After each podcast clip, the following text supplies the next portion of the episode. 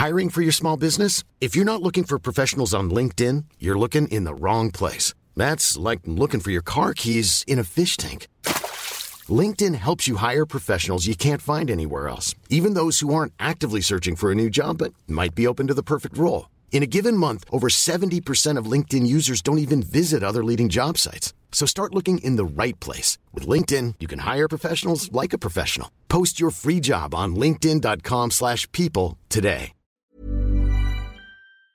C'était il y a un an, jour pour jour, le jeudi 24 février 2022, jour où la Russie a envahi l'Ukraine. Et alors que le conflit entre dans sa deuxième année, que peut-il se passer désormais? Où en est-on euh, concrètement? A-t-on des espoirs de paix? C'est ce que l'on va voir aujourd'hui. Salut, c'est Hugo, j'espère que vous allez bien. Et comme chaque jour, on se plonge ensemble dans l'actualité et c'est donc le sujet à la une aujourd'hui. Alors, depuis un an, l'Europe traverse sa plus grave crise depuis la Seconde Guerre mondiale et il est clair que le monde entier est aujourd'hui impacté par cette guerre en Ukraine, que ce soit par des conséquences économiques ou alors certains bouleversements géopolitiques. Il faut comprendre qu'aujourd'hui, en fait, à l'échelle internationale, il y a trois camps. Il y a d'abord le camp qui soutient l'Ukraine, donc on peut parler évidemment des pays de l'Union européenne, on peut parler des États-Unis, bref, de plusieurs pays occidentaux qui soutiennent directement l'Ukraine. Le second camp ensuite, c'est le camp de ceux qui soutiennent la Russie. On peut penser à la Biélorussie ou encore à la Syrie. Et enfin, il y a ce qu'on pourrait désigner comme le camp des non-alignés. Alors, on parle de camp, ce n'est peut-être pas le meilleur terme parce qu'il n'y a pas forcément de lien entre ces différents pays, mais ces non-alignés, c'est des pays en fait qui ont choisi de ne pas prendre position concernant cette guerre en Ukraine. Et être non-aligné dans ce cas-là, ça peut vouloir dire plusieurs choses, mais simplement, c'est pas un soutien massif à l'Ukraine ni un soutien massif à la Russie. Par exemple, de nombreux pays qu'on peut définir comme non-alignés n'ont pas imposer de sanctions euh, à la Russie. Et parmi ces pays non alignés, certains estiment qu'on peut y retrouver le Brésil, l'Afrique du Sud, l'Inde ou encore d'une certaine manière la Chine, même si la Chine a pas mal développé ses liens avec euh, la Russie ces derniers jours. Mais alors, le conflit peut-il s'arrêter bientôt? Eh bien en réalité, euh, aujourd'hui, très peu de choses laissent entrevoir un accord de paix prochainement. Le président russe Vladimir Poutine l'a encore répété cette semaine dans son discours annuel à la nation. Il va continuer son invasion de l'Ukraine et d'ailleurs, ce vendredi, le gouvernement russe s'est dit prêt, je cite, à aller jusqu'aux frontières de la Pologne. Et c'est ce qu'on peut voir d'ailleurs sur le terrain. Il y a encore en ce moment eh bien, des bombardements et des combats très violents qui se déroulent notamment à l'est du pays. Signe donc qu'il n'y a pas de repos. Et au-delà de ça, on avait parlé eh bien, de ces attroupements de soldats russes à la frontière entre la Russie et l'Ukraine ces derniers jours.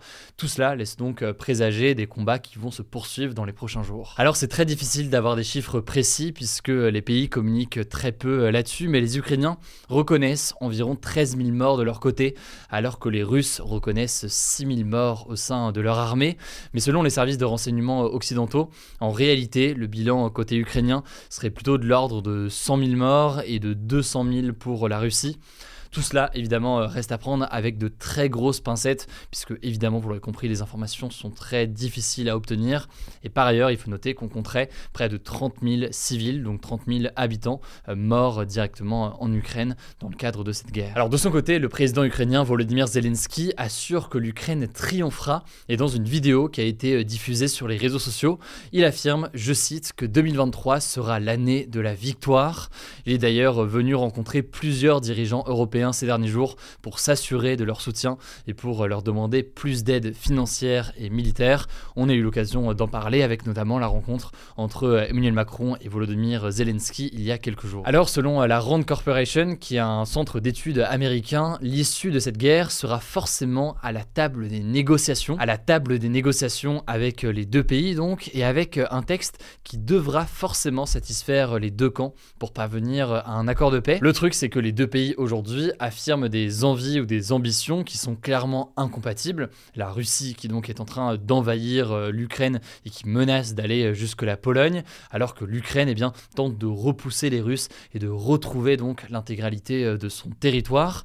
L'enjeu est donc de savoir qui arrivera potentiellement à cette table de négociation avec la position la plus défavorable, ce qui contraindra donc un pays ou l'autre à accepter quelque chose qui ne lui conviendra pas à 100%. Et si on rentre un petit peu dans les détails, l'Ukraine par exemple pourrait reprendre les régions de Donetsk ou encore de Luhansk à l'est de l'Ukraine, des régions qui sont aujourd'hui occupées par la Russie. Mais le truc c'est qu'en face, il apparaît peu probable que Vladimir Poutine accepte de céder et de lâcher du terrain dans ces régions, puisque c'est des régions dans lesquelles il a organisé des référendums d'annexion en septembre dernier. Alors certes, c'est des référendums d'annexion qui n'ont pas été reconnus par les pays du monde entier, mais c'est tout de même des choses donc qui tentent chez Vladimir Poutine de eh bien, affirmer finalement une présence dans ces territoires ukrainiens. Et d'ailleurs, publiquement, c'est intéressant de noter que l'Ukraine annonce vouloir récupérer la Crimée, qui est donc une région qui a été annexée par la Russie euh, en 2014. Et c'est un exemple parmi d'autres de désaccord entre l'Ukraine et la Russie. À noter au passage d'ailleurs qu'il y a aussi eh bien, des éléments de désaccord potentiels entre eh bien, l'Ukraine et les pays occidentaux. Par exemple, sur la question de la Crimée, un certain nombre d'analyses ou d'éléments ont montré que certains pays occidentaux, et notamment les États-Unis, n'étaient pas forcément prêts à aller jusqu'à la reprise de la Crimée par euh, l'Ukraine en raison eh bien, des conséquences que ça pourrait avoir pour euh, la Russie et des tensions que ça pourrait faire euh, émerger. Bref, intéressant, et là-dessus je vous mets un lien en description si vous voulez en savoir plus. Bref, chaque jour la guerre se poursuit sur le terrain, mais les positions évoluent assez peu dans l'immédiat, et aucun camp n'est satisfait dans la situation actuelle. C'est donc une guerre qui est partie pour durer, potentiellement jusqu'au moment donc où l'un des deux pays acceptera de se réunir à la table malgré des conditions euh, moins favorables pour elle. Mais alors, que change cette guerre à long terme? Eh bien, premièrement, on peut facilement affirmer aujourd'hui que plus rien ne sera comme avant le 24 février 2022. On sait déjà que cette invasion euh, faite par la Russie en Ukraine aura des conséquences à long terme, à minima pour la Russie et pour l'Europe. Conséquence forcément importante pour euh, la Russie. L'une des conséquences, c'est une forme d'isolement aujourd'hui. En effet, 141 pays euh, réunis à l'Assemblée générale de l'Organisation des Nations Unies viennent de voter cette semaine pour un retrait immédiat des troupes russes de l'Ukraine. Seuls 7 pays ont voté euh, contre ce retrait et 32 se sont abstenus. Alors après, il faut noter que c'est un isolement qui est relatif. Effectivement, la majorité ont voté pour, mais je le disais aussi, il y a pas mal de pays non alignés, environ une trentaine, et on verra comment ce chiffre évolue euh, au fil du temps. Par ailleurs, autre conséquence pour euh, la Russie, c'est euh, les sanctions économiques qui ont été imposées par plusieurs pays occidentaux.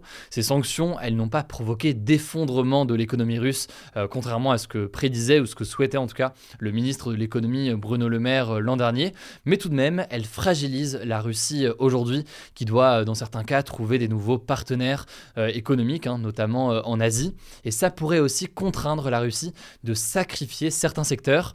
Là-dessus, je vous renvoie aux actualités du jour qu'on a postées euh, hier, puisque c'était le sujet à la une des actualités du jour hier, et on avait pris le temps euh, d'en parler en détail. Alors, deuxième conséquence assez évidente, cette guerre, elle a un impact sur l'Ukraine. L'impact aujourd'hui, il est évidemment euh, violent et extrêmement dur, tant en termes de bilan humain qu'en termes d'impact pour la population plus généralement. Lorsqu'on était sur place il y a quelques semaines, j'ai eu l'occasion de discuter avec pas mal d'habitants qui m'expliquaient que la guerre, évidemment, était extrêmement dur à tout point de vue, mais beaucoup craignaient aussi euh, l'après-guerre, avec euh, un pays qui sera dans tous les cas endeuillé, dans une situation euh, économique potentiellement désastreuse à la fin de la guerre le tout combiné à des problèmes déjà présents avant la guerre, comme par exemple des problèmes de corruption. Autrement dit, conséquences évidemment immenses pour l'Ukraine aujourd'hui, mais déjà des craintes pour euh, l'après. Et puis troisième conséquence qu'on peut noter, cette guerre a fait euh, renaître d'une certaine façon certaines alliances, notamment euh, l'OTAN, qui est donc une alliance militaire menée par les États-Unis et dans lequel on compte de nombreux pays européens notamment. Ces pays ont joué un rôle primordial en fournissant notamment du matériel de guerre à l'Ukraine ils apparaissent donc davantage soudés. Bref, une chose est sûre, vous l'avez compris, tout cela aura forcément des conséquences diplomatiques et surtout euh, humaines dans les prochains mois et encore dans les prochaines années euh, très probablement. Et ça me semblait intéressant de vous en parler donc aujourd'hui après un an euh, de guerre. Si jamais vous ne l'avez pas vu, j'en profite pour vous le dire, je pense que vous le savez, on a sorti un documentaire qui s'appelle Vivre en paix qui est sorti la semaine dernière sur ma chaîne YouTube principale Hugo Décrypte. Merci au passage pour tous vos retours concernant ce documentaire, ça nous pousse vraiment je pense à aller et faire d'autres reportages sur le terrain dans les prochaines semaines et dans les prochains mois.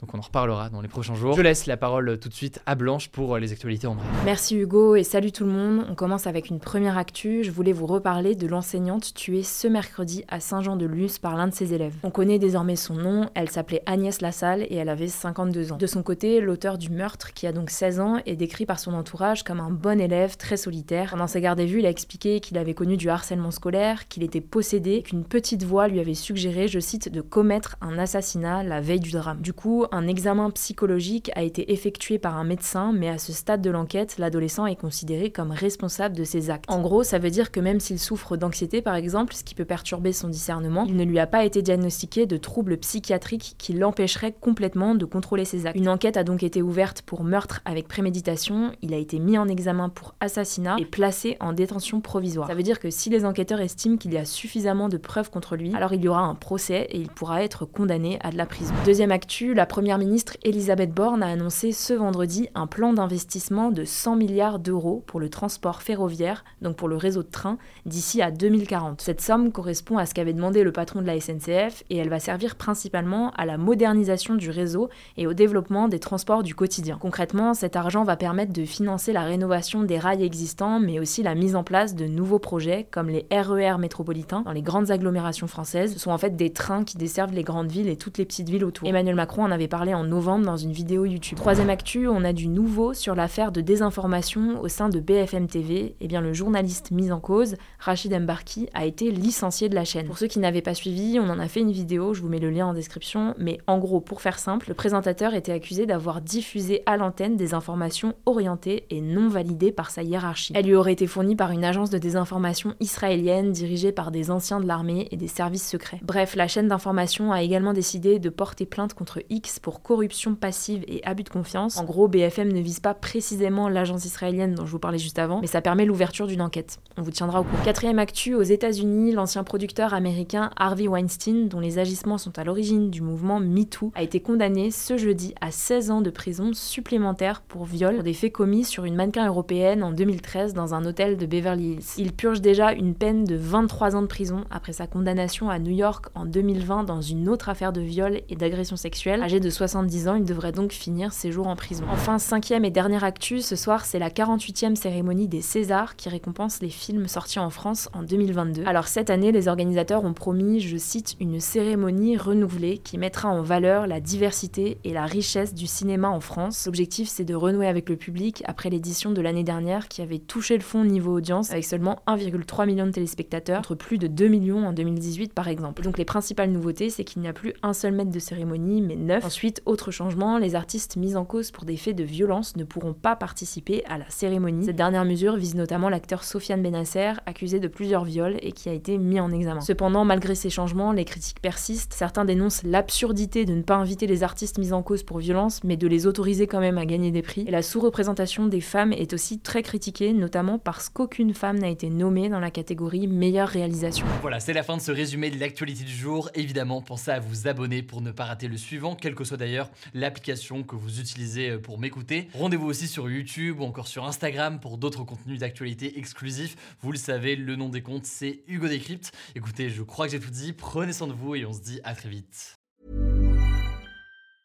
Mom deserves the best, and there's no better place to shop for Mother's Day than Whole Foods Market. They're your destination for unbeatable savings, from premium gifts to show-stopping flowers and irresistible desserts. Start by saving 33% with Prime on all body care and candles. Then get a 15-stem bunch of tulips for just $9.99 each with Prime. Round out Mom's menu with festive rosé, irresistible berry chantilly cake, and more special treats. Come celebrate Mother's Day at Whole Foods Market.